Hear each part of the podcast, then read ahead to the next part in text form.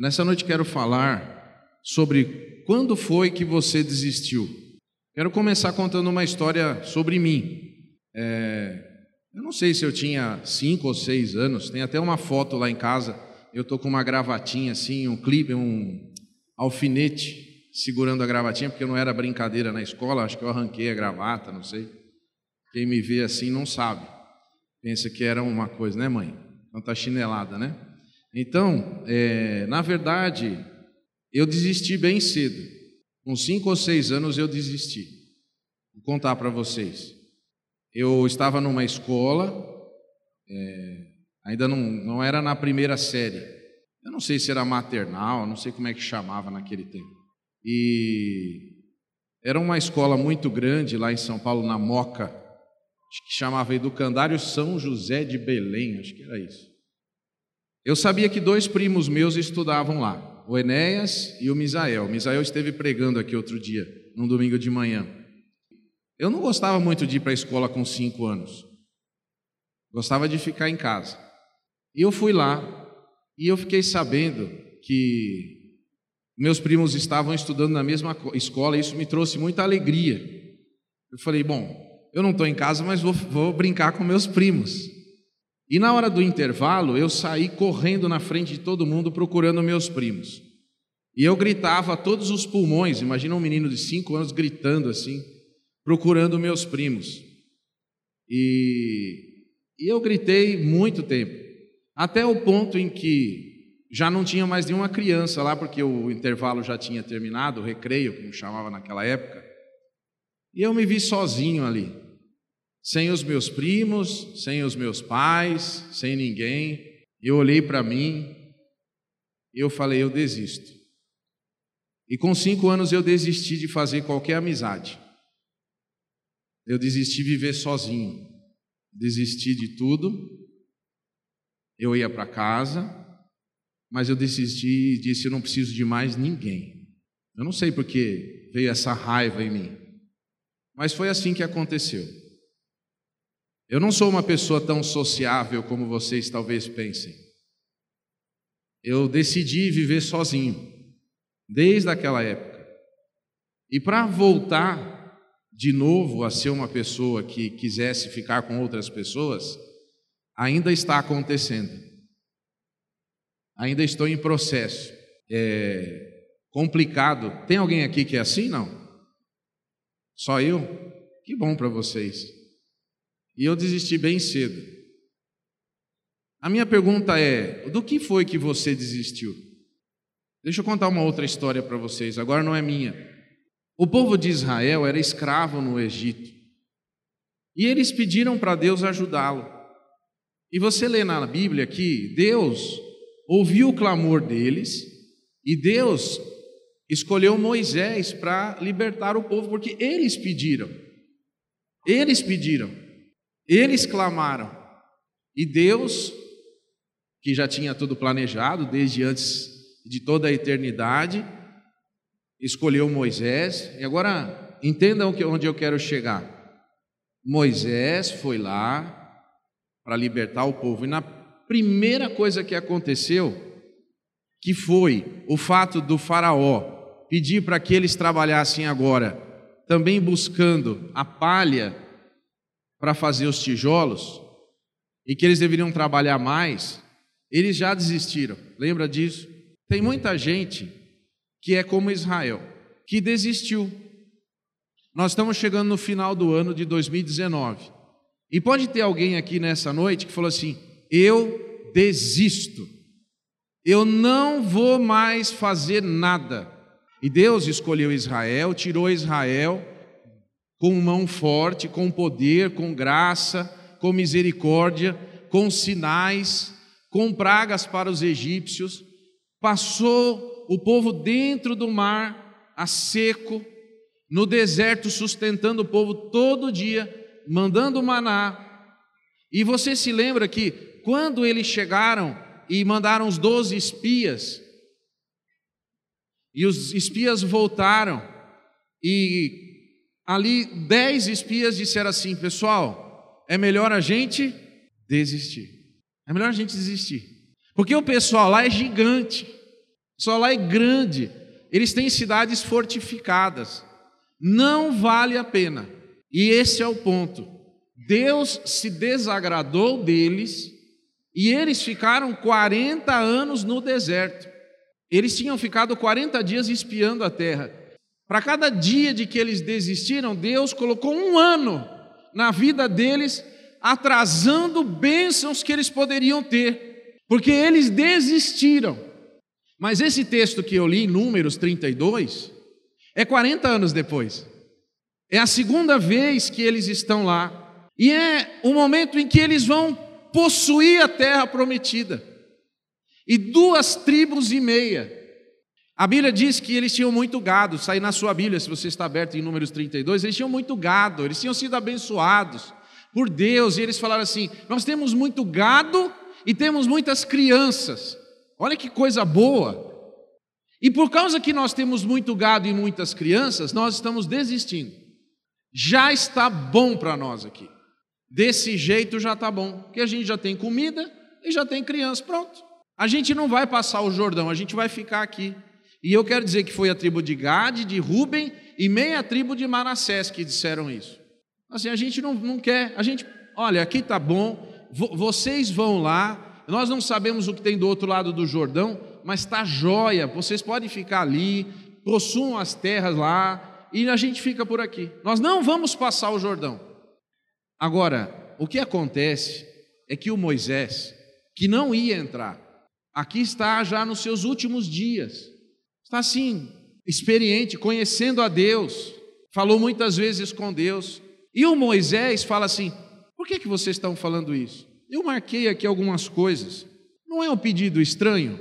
Que, por exemplo, é como se uma pessoa trabalhasse a vida inteira e na véspera do dia da aposentadoria ela falasse: não, assim tá bom, eu não quero mais me aposentar agora. Ou se uma pessoa estivesse para casar e na véspera vai casar amanhã, fala: não, eu não quero mais, vamos continuar noivo. Coisa esquisita isso, mas é uma coisa que a gente às vezes faz na nossa vida. Eu espero que você não tenha feito isso. Eu espero que em 2019 você não tenha desistido de nada. Eu escolhi esse texto porque eu estava em oração. Falei, Senhor, nós estamos às vésperas de um novo ano. Qual é a mensagem que o Senhor tem para a tua igreja nesse domingo? E eu me encontrei com esse texto aqui e falei: é isso. Rio Jordão está lá, o povo está todo aqui, e aparecem algumas pessoas dizem assim: vamos parar por aqui. Foi legal, foi muito instrutivo, a gente aprendeu muita coisa, mas a gente vai ficar por aqui mesmo. Agora, o que você acha que está passando na cabeça do Moisés? O Moisés deve estar tá pensando assim: gente, é a segunda vez que a gente está aqui. 40 anos, não tem ninguém, não tem ninguém da outra turma que saiu do Egito aqui agora. Só duas, três pessoas. Eu, o Josué e o Caleb. Todo mundo ficou já pelo caminho. Todo mundo está morto. E esse pessoal não aprendeu nada. E eu fico pensando no Moisés ponderando assim: já pensou se é, Deus fala assim, é mais 40 anos, vamos fazer de novo? Eu não tenho pressa. E Moisés falou assim: não é possível. Você aqui tem alguma família, algum amigo, você é dono da sua vida. Você já pensou que quando você desiste, quando você entrega os pontos, quando você fala assim, eu não vou lutar mais, eu não vou querer mais, eu vou parar por aqui, o que passa na cabeça do nosso Deus no coração do nosso Deus, dizendo assim: será que não aprendeu nada? Eu queria mostrar para vocês algumas coisas. A primeira é que esse é um pedido esquisito. A segunda é que eles estavam rejeitando o melhor de Deus. Porque foi Deus que tinha prometido que eles passariam o Rio Jordão e iriam para uma terra que manda, mana leite e mel, que seria um lugar preparado para eles e eles seriam vencedores lá. E eles estavam desistindo do plano de Deus para a vida deles. A terceira coisa é que Deus tinha libertado aquele povo do Egito e o caráter deles continuava igual, desistindo. Quantas vezes eles desistiram no deserto querendo voltar para comer as panelas de carne do Egito? Você já viu de pessoas que estão na igreja e que abandonam a igreja e voltam para o mundo? Você deve conhecer alguém assim. Desistiu falou assim: Eu não vou mais. Porque na igreja tem muita hipocrisia, porque as pessoas da igreja são falsas, porque tem muito gigante, muito problema, então eu desisto. Mas tem promessas de Deus do outro lado do Jordão. Muita gente olha para o presente, mas não olha para o futuro que Deus tem planejado para a vida. Você conhece a história de Jó? A Bíblia diz que Jó perdeu tudo que ele tinha, até a própria saúde, os bens, os filhos, mas Jó não desistiu. Eu queria convidar você a abrir a sua Bíblia, nem precisa abrir, você, por causa do tempo, não precisa, desculpa, não vou fazer você abrir, não. Vou só contar a história, você já conhece. Lembra da história do endemoniado Gadareno, quando Jesus vai até lá e expulsa aquele demônio, aqueles dois, é, que, é, aquela legião de demônios que são colocados em dois mil porcos, caem no desfiladeiro, aí aquele homem é encontrado em perfeito juízo, e aquele homem faz um pedido para Jesus. Você se lembra qual o pedido? Qual era o pedido dele? Deixa-me ir com, eu quero ficar com o Senhor. Mas Jesus falou uma coisa para ele tão estranha. Falou assim: não, você não vai. Você vai voltar e vai testemunhar o que Deus fez na sua vida. Vai aí por onde você mora. Jesus conhecia o coração daquele homem. E aquele homem pensou que uma vez tudo acertado, tudo ajustado, ele falou assim: agora eu vou ficar aqui no, com Jesus. Jesus falou: não. Você se lembra no Monte da Transfiguração, quando o Pedro falou assim: Senhor, vamos fazer três barracas aqui. Aí o que, que Jesus falou? Vamos embora daqui. Vamos voltar. Muitas vezes, a gente, o fato de nós nos acomodarmos é uma desistência. É uma desistência, eu parei, tá bom assim, mas Deus tem mais para a gente. Onde foi que você desistiu? Quando foi que você desistiu? Por que foi que você desistiu? Sabe, essas pessoas de Israel, essas tribos, duas tribos e meia, fizeram um pedido egoísta. Para nós está bom. Os outros que vão agora conquistem o que eles querem lá. Nós vamos parar por aqui. Eles deixaram se envolver pelas coisas que os olhos podiam ver e pararam de confiar que Deus ainda tinha algo melhor para eles. Porque o melhor está do outro lado do Jordão. Essa terra onde eles estavam não era a terra prometida. Eles estavam num terreno que, apesar de eles acharem que era bom, não tinha nenhuma promessa de Deus para eles lá. Eles tinham uma dificuldade de entender que quando eles pararam, eles estavam desencorajando os outros. É isso que Moisés apresenta e fala assim: olha, é duas tribos aqui, duas lá, e quando chegar lá no final não tem ninguém, porque está todo mundo parando pelo caminho. Eu queria que você soubesse que Jesus também teve uma conversa com Pedro e com os discípulos e ele falou assim: Eu vou morrer na cruz. E Pedro falou lá em Mateus, né, Mateus 16, falou assim, e Pedro falou assim: Não vai fazer isso, Senhor. Aí falou assim: Para trás de mim, Satanás. Você não está querendo que eu cumpra os planos de Deus, mas eu não vou parar. Eu marquei alguns textos aqui que eu julgo serem importantes. Se você quiser marcar um texto interessante, em Salmo 106, 14 e 15, eu quero ler aqui. Salmo 106, 14 e 15 mas deixaram-se levar a cobiça no deserto e tentaram a Deus na solidão. E ele lhes cumpriu o seu desejo, mas enviou magreza às suas almas, ou nessa tradução, uma doença terrível, porque eles desistiram. Desistir, Deus fala assim: não é isso que eu tenho planejado. Tem muita gente que está doente porque desistiu. Tem muita gente que está aflita porque desistiu. Quando eles desistiram, eles colocaram em perigo seus companheiros. Já pensou um time de 11 jogadores em que três desistem? Param no campo? Não vou mais jogar. Esse time com certeza perdeu porque já perdeu moralmente.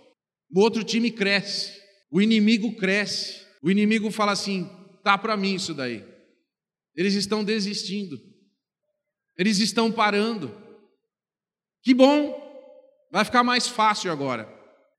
Além deles colocarem em perigo seus companheiros, eles colocaram em perigo as suas próprias almas.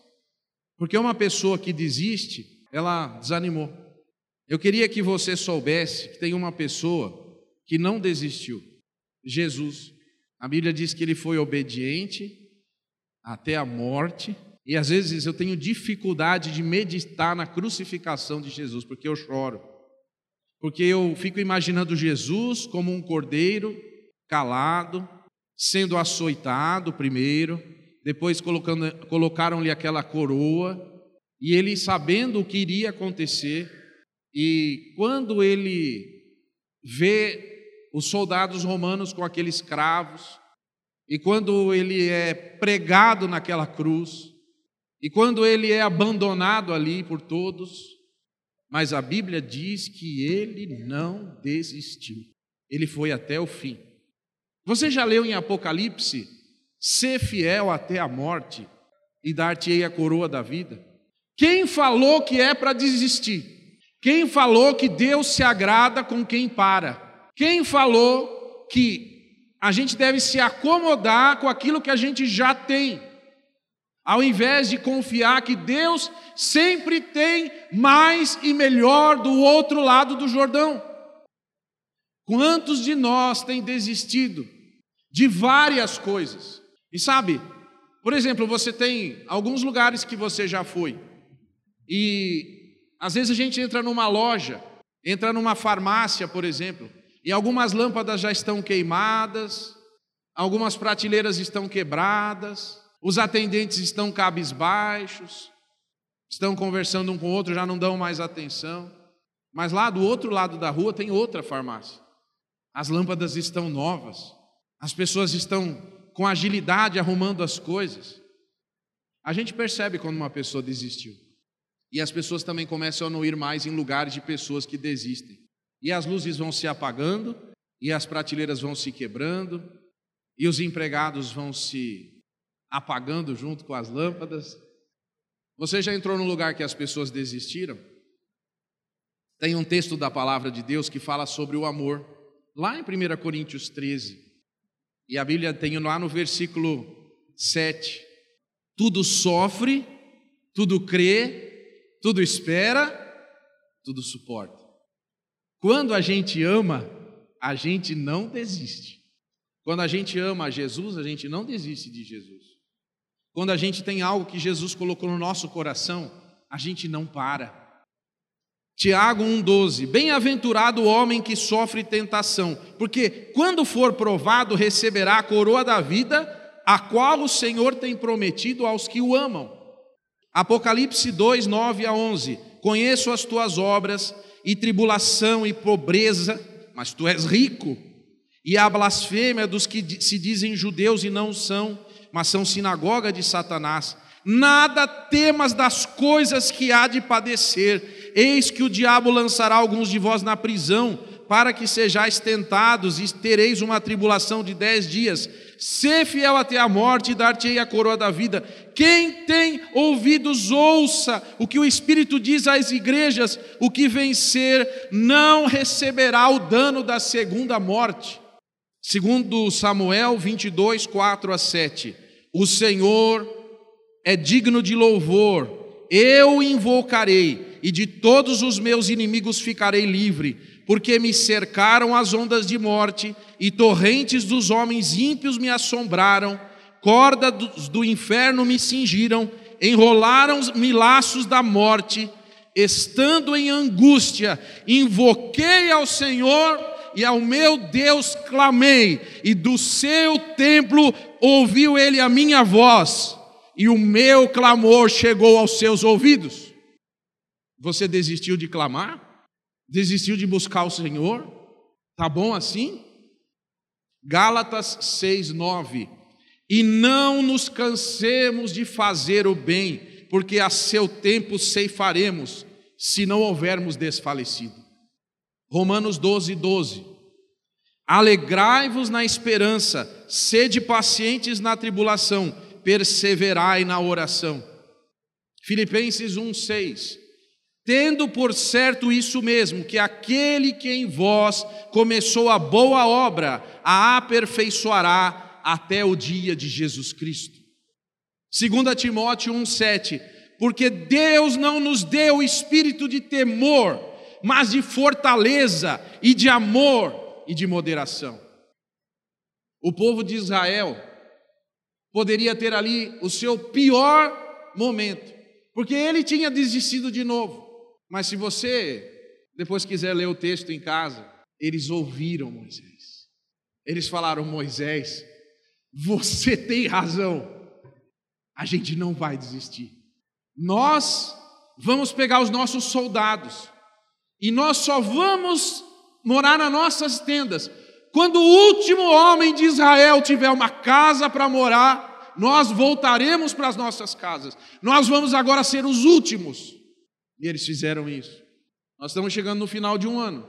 E você pode dizer assim: ah, quer saber? Eu vou parar. Ano que vem, 2020, parei. Deixa correr.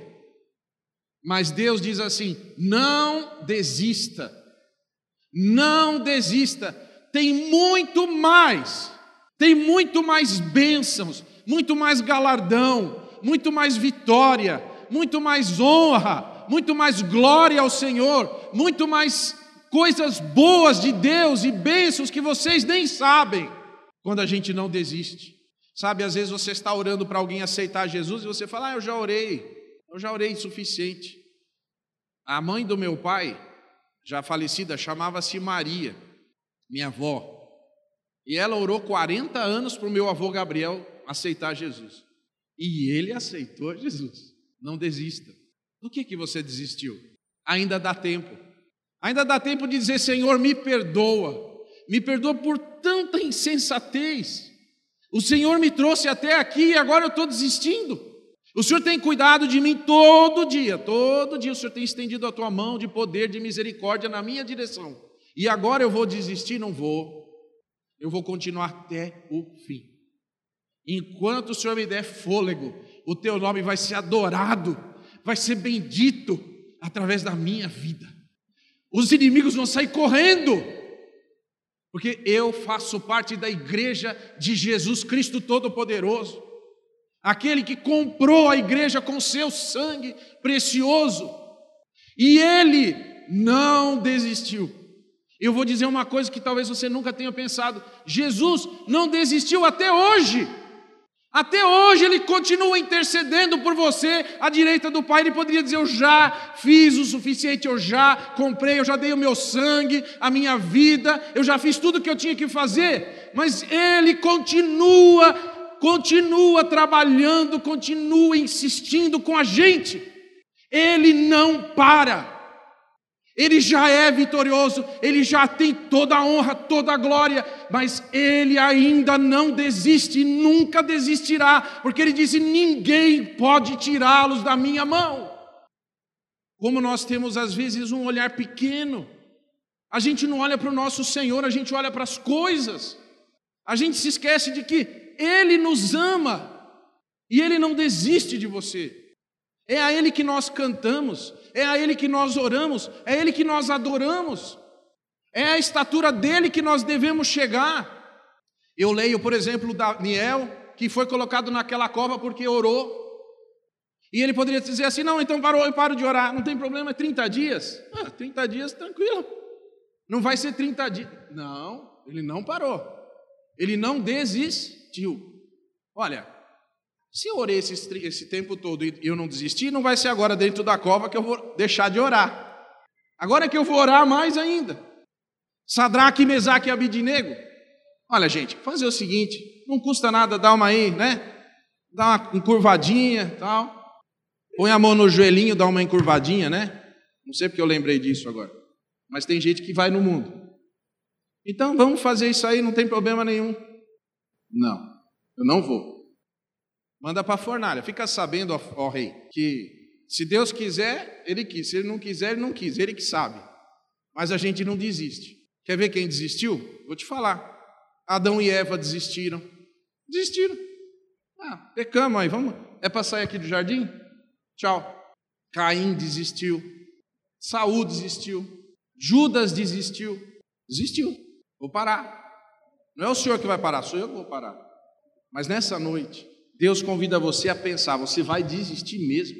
Será que não é hora de você se reabastecer em Deus e dizer: Senhor, acende aquela chama no meu coração outra vez, me coloca em pé de novo, me faz voltar ao primeiro amor. Eu não quero desistir coisa nenhuma. E o povo entrou na terra prometida. Glória a Deus por isso. E Jesus não desistiu de você lá na cruz. Sabe, irmãos, a história do cristianismo, até hoje, é feita de pessoas que não desistiram. A nossa história é de mártires, de pessoas que deixaram alguém até levar a sua vida, que moraram em catacumbas, que foram desprezados, cerrados ao meio, queimados vivos, entregues à morte todo dia, jogados em arenas para serem comidos por animais. Esses são os nossos irmãos. E na nossa geração, que Deus assim permita, Ele mesmo levante pessoas que estejam prontas a morrer por Jesus, que não pensem só em si mesmas, mas que na nossa geração também existam mártires, porque ser crente nunca foi brincadeira.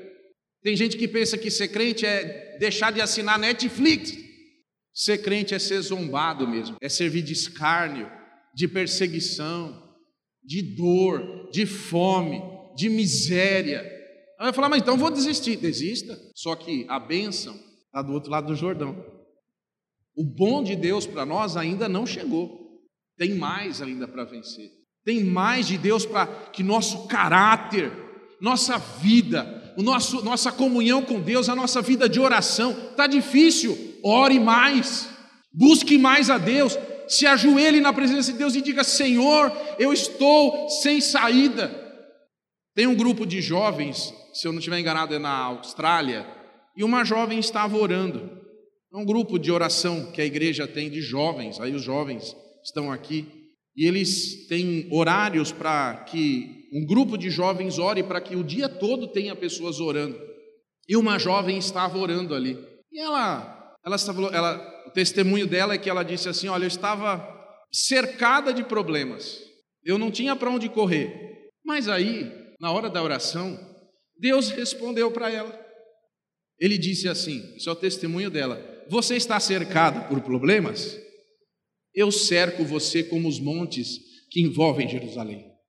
E ela se lembrou do profeta de Deus que disse para o servo: Abre os olhos dele, Senhor, para que ele veja que o exército que está do nosso lado é muito mais poderoso do que o exército que eles têm. Sabe, eu queria dizer uma coisa para terminar.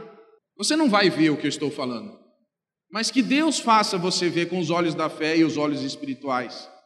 Nós estamos cercados por demônios. Satanás quer nos destruir. Satanás quer destruir a igreja de Cristo, assim como ele tenta por todas as gerações. Como ele tenta destruir o povo de Israel, agora ele tenta destruir a igreja.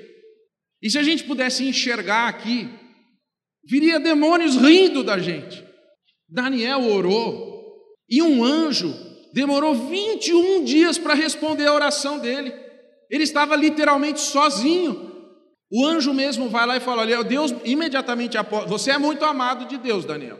E Deus mandou que eu viesse imediatamente a sua, após a sua oração, mas eu não conseguia chegar. E eu tive que voltar, pegar um anjo mais forte para eu poder passar, para poder chegar e para te dizer essa palavra. E essa, tudo isso demorou 21 dias. Deus ouviu imediatamente a sua oração. Você é amado de Deus. Aqui tem muita coisa acontecendo. Mas eu queria que você soubesse que no nosso tempo, Deus não está no alto do trono dele, ele está dentro do seu coração, irmão. Pode ter o que tiver, pode ter a força contrária que tiver. Deus mora dentro de você. Na sua veia corre o sangue do Senhor Jesus Cristo. Você não precisa ter medo de nada, porque a sua vida está guardada por aquele que morreu por você e comprou com o seu precioso sangue. 2020 está chegando. Com certeza, muitas lutas, com certeza, coisas que poderiam fazer qualquer um ficar desesperado, mas nós não nos desesperamos, porque nós temos uma esperança que o nosso Senhor um dia vai nos buscar. Esse é o clamor da igreja Maranata: vem, Senhor Jesus. Nunca foi fácil mas o nosso Deus permite que coisas assim aconteçam para que nós estejamos de pé na presença dEle, porque assim como Ele é, nós o veremos, face a face. Prepare-se, prepare-se para as bênçãos de Deus na sua vida, prepare-se para vitórias que você jamais imaginou, prepare-se para habitar cidades que você não construiu, e tomar água de poços que você não cavou. Prepare-se para ver muralhas caindo ao som de bater de panelas e trombetas e louvores. Nenhum inimigo nos subsistirá. Que a sua vida esteja firmada na rocha que é Cristo. Firme-se no Senhor. Ouça a palavra que Moisés disse a estas tribos: vocês vão fazer isso? Vocês vão desanimar quem está querendo prosseguir? Ah, não faça isso. Que Deus esteja com você. Que você não saia daqui hoje sem fazer um compromisso com Deus, dizendo assim: é verdade, Senhor, eu não posso desistir. Que a alegria de Deus volte a brilhar no seu sorriso. Que a presença do Espírito Santo seja poderosa na sua vida. Ore, Clame ao Senhor, diga: Senhor, cuida disso, cuida daquilo. Porque não existe nenhum crente que pode sobreviver sem Deus ao seu lado. Se não for o Senhor que estivesse ao nosso lado, nós já teríamos sido engolidos vivos. O Senhor seja a tua sombra, a tua esquerda a tua direita. O Senhor esteja sobre ti e o brilho resplandecente do rosto de Jesus brilhe em você.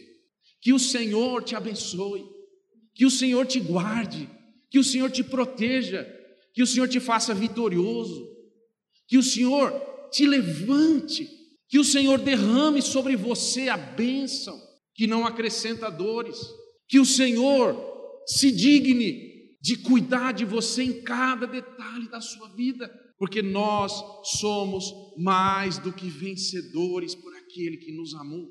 O pastor, pai do Odilon, é o Júnior, né? Ele pregou aqui sobre hiper Nike ou não? Aqui?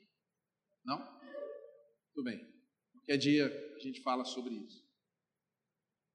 Mas não vá embora daqui de cabeça baixa, triste. Saia daqui quando você sai lá fora, assim, ó, sou filho de Deus. Eu faço parte do reino de Deus. Respire fundo e se aproprie daquilo que Deus tem para você que é a presença dele. Você é luz e sal, meu querido, minha querida. Não deixa Satanás engarfar você, não. Que Deus te abençoe. Vamos orar. Pai Santo, Pai poderoso, Pai de amor, Pai do céu, Senhor Todo-Poderoso, o Senhor quer transformar o nosso caráter, o Senhor quer transformar a nossa vida, a nossa mente, o Senhor quer fazer uma transformação na nossa mente a gente pensar como o Senhor pensa, que não precisa de nada para o Senhor fazer tudo. Senhor, abençoa o teu povo nesse lugar, que aqui seja uma árvore viçosa, que possa trazer sombra e alimento, a árvore da vida, que nós proclamemos o nome santo de Jesus, até aquele dia que Ele vai nos chamar, para a glória dele. Deus te abençoe em nome de Jesus, amém.